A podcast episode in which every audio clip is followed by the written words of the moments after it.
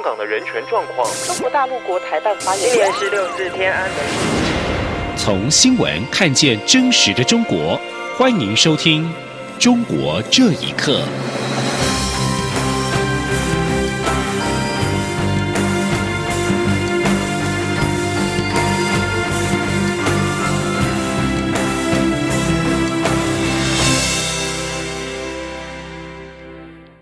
各位好，欢迎收听《中国这一刻》。香港众志秘书长黄之锋在今天搭机返台，并且呼吁台湾能够有更人道的机制，给予香港更多支持跟实质的帮助。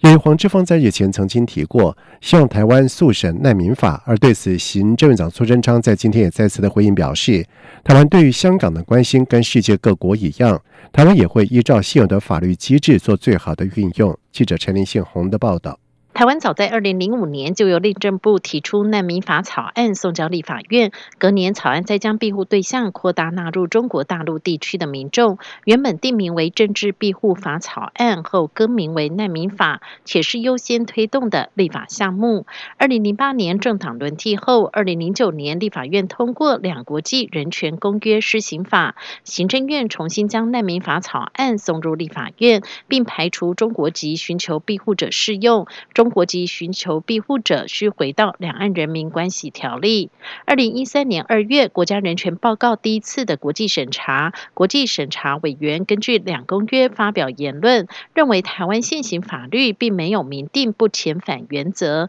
建议台湾尽速完成难民法立法。二零一六年七月十四号，立法院内政和外交国防委员会完成难民法草案初审，但该草案至今未再排入议程进行二三。单独。由于香港反送中运动持续，香港众志秘书长黄之锋呼吁台湾应该尽速完成难民法三读。不过，行政院长苏贞昌三号重申，台湾现有的法律机制已经相当完备。苏贞昌说：“我们台湾相关的法律机制都依照目前运作完备自如，对香港的关心，我们都已经就像全世界各国。”在关心香港的情形一样，所以我们会依据现有的机制，最好的应做最好的应用。行政院无意将难民法列为向会期优先审查法案，外界也质疑民进党是否只是想借香港反送中拉台选情。对此，苏贞昌也表示，追求自由民主是基本人权，香港人民向中国所要求的，只是希望中国能兑现一国两制五十年不变的承诺。他强调，看到香港民众追求自由民主，台湾也很关心，但台湾和香港以及澳门已经有相关的法令可以互动。往来且运作完善。中央广播电台记者陈林信宏报道。而香港中治秘书长黄之锋等民主运动领袖访问台湾，他们在下午的时候表示，香港和台湾已经是命运共同体，希望支持反送中可以成为台湾不分党派的共识。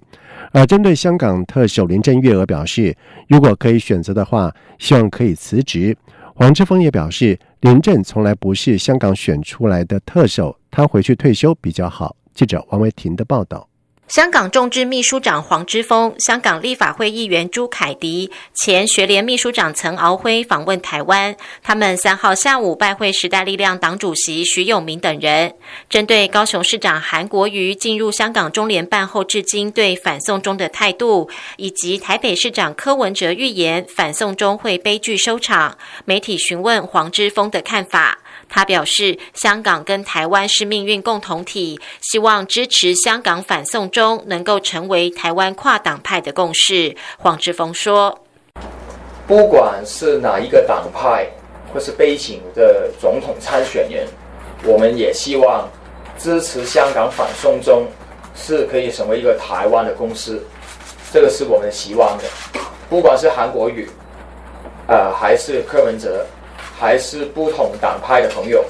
当香港现在已经面对一国两制全面的崩溃，我们面对北京的压迫，我觉得其实香港跟台湾已经是一个命运共同体，所以希望台湾的朋友可以不分党派，不管他们是普通的台湾市民，还是他们是政治人物，也能够一直一起支持香港。根据路透社披露一段香港特首林郑月娥与商界人士会面时谈话的录音档，他在音档中表示，如果可以选择的话，他会选择辞职。对此，黄之锋说：“香港情势不断恶化，都是中国国家主席习近平的决定。林郑并非香港选出的特首，香港也不希望他当特首。反正林郑的家人都拿英国护照，他回去退休比较好。”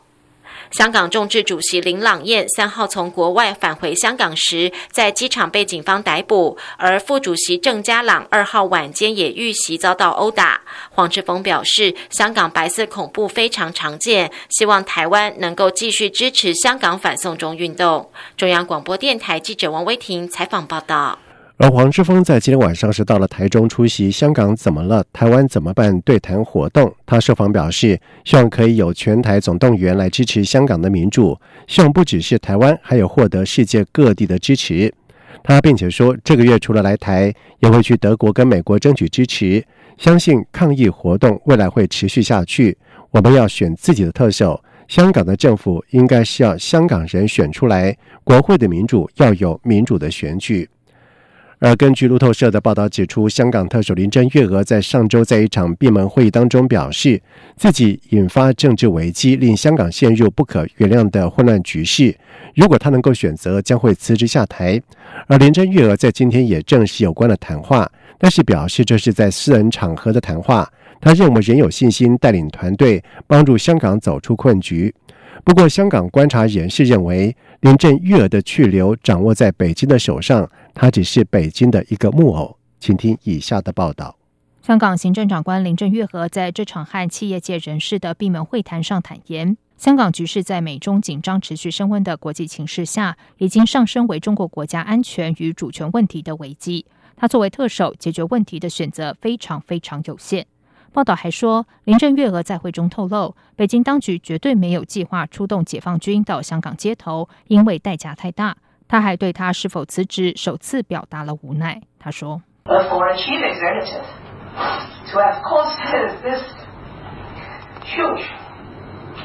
作为行政长官，为香港带来了如此巨大的动荡，是不可原谅的。如果我能够做出选择，我做的第一件事就是表示深刻的道歉，并辞职。”对于林郑月娥的这番表白，香港开放杂志主编金钟在接受自由亚洲电台访问时表示，林郑月娥的去留并不是他可以决定的。他完全是北京的一个一个玩偶嘛，一个工具嘛。他的进退啊，是在北京的控制之下。这个解决的方法就是说，还是要北京当局啊，就是习近平当局做出决策。另外，香港时事评论员谭自强表示，林郑月娥有请辞念头并不奇怪。北京的态度也很明白，认为是林郑的性格决定了香港局势的演变。谭自强说：“因为他八个字讲完了嘛，刻薄寡恩嘛，刚愎自用嘛，八个字形容完了。而且我们最近收到最新的消息，就是呃，习近平的最新的指示就是说，谁搞出来这个事情，那谁自己解决。”不要巴望中央去帮你，这个很清楚嘛。说现在，整个压力压到林郑月娥身上啊。谭自强还指出，接下来观察的重点是中秋节前，也就是九月十三号，香港局势能否稳定下来。否则，对北京来说，庆祝中共建政七十周年的大庆，如果伴随着香港的抗议声浪，全世界都紧盯，这不会是中国国家主席习近平想看到的。而林郑月娥今天也证实有关谈话，但表示这是私人谈话，没有预计会公开，因此所讲的内容没有目的，只是表达私人情绪，与一群关心香港的人士私下交流。林郑月娥强调，由开始到现在，她并未向北京中央提出请辞，他认为仍然可以带领团队帮助香港走出困局，仍有信心承担来完成此事。央广新闻整理报道。而就在香港问题以及美洲贸易战升温的外部环境之下，中共中央政治局召开了会议，决定在今年十月在北京举行中共第十九届中央委员会第四次全体会议。学者表示，中国国家主席习近平能否借由会议的召开来稳固权力，还有待观察。请听以下的报道。中共中央政治局八月三十号召开会议，决定今年十月在北京召开中国共产党第十九届中央委员会第四次全体会议。主要的议程是。中共中央政治局向中央委员会报告工作，研究坚持和完善中国特色社会主义制度，推进国家治理体系和治理能力现代化若干重大问题。不过，对于这些用词用语，听在美国哈佛大学政治学博士顾维群的耳里，他认为都是老调重弹。他说。会前安排酝酿这么长的时间，应该是习近平要环顾党内情势，等待最佳时机。他并认为，香港局势的演变会是四中全会将在十月份哪一天开的最大变数。而届时开会要观察的重点，还包括了习近平在党内的权力是否巩固。顾维群说：“所以，之所以日期没有宣布呢，最大的变量就是香港。他会观察看看香港到底摆得平。”摆得平摆不平，如果摆平了啊，胜利召开四中全会；如果摆不平的话，他会继续推迟。中共第十九届领导班子在二零一七年换届之后，照往例应该在二零一八年上半年召开二中全会，下半年召开三中全会。然而，习近平去年初推动修宪，取消了国家主席任期限制，罕见的在一二月连续的召开了十九届二中以及三中全会。当时外界多家预测，十九届的四中全会应该在去年下半年召开，却迟迟未举行，一直到现在才拍板定案。中国独立学者邓玉文四月份受访时曾经表示，有人认为中共十九届四中全会迟迟未举行，是习近平的权力受到抵制。但也可以做相反解读，为习近平自己不愿召开全会，且四中全会虽未举行，去年一年中共内部大大小小的会议却开的很多。他指出，过去一年，习近平通过了修复和启动中共党内一系列的制度，用党的家法捆绑党内高层，特别是政治局，迫使政治局成员向自己臣服。而这些做法已经牢牢的为习近平的权力和政治地位保驾护航。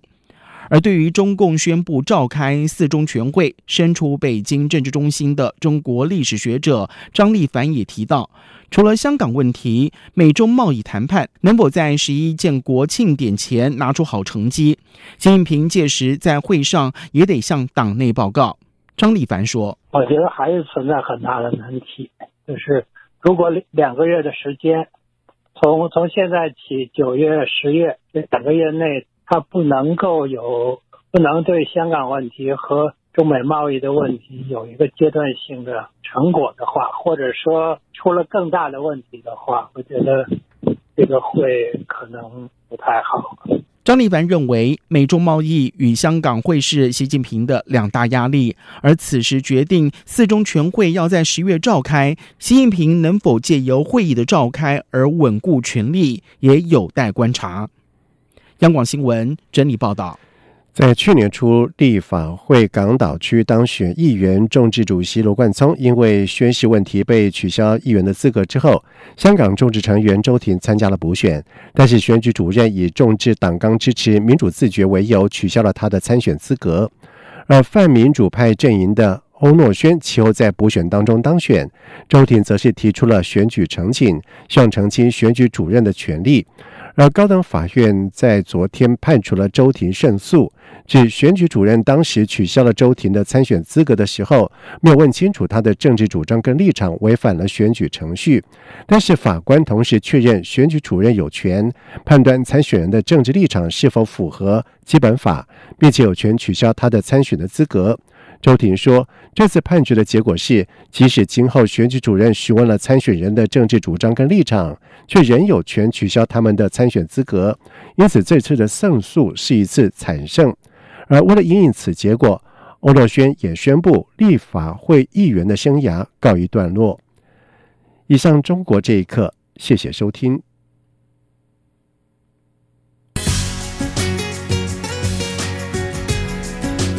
你是中央广播电台台湾之音。